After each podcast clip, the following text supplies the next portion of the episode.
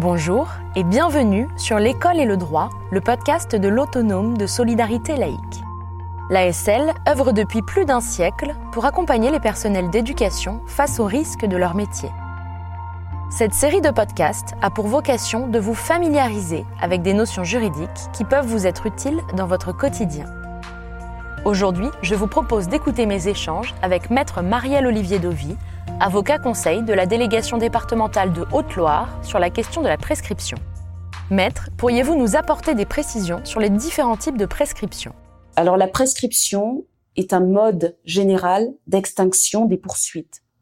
Cela signifie concrètement que, au-delà d'un certain délai, celui qui se rend coupable d'une infraction peut ne plus être poursuivi.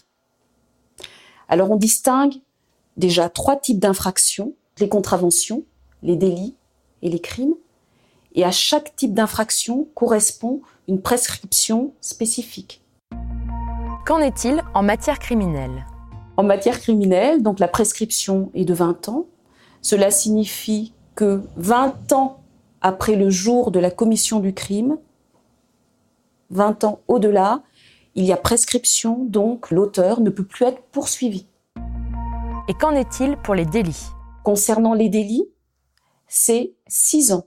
Donc, six ans après la commission du délit, si des poursuites ne sont pas engagées, la personne ne peut plus être inquiétée par le procureur de la République. Enfin, qu'en est-il pour les autres catégories?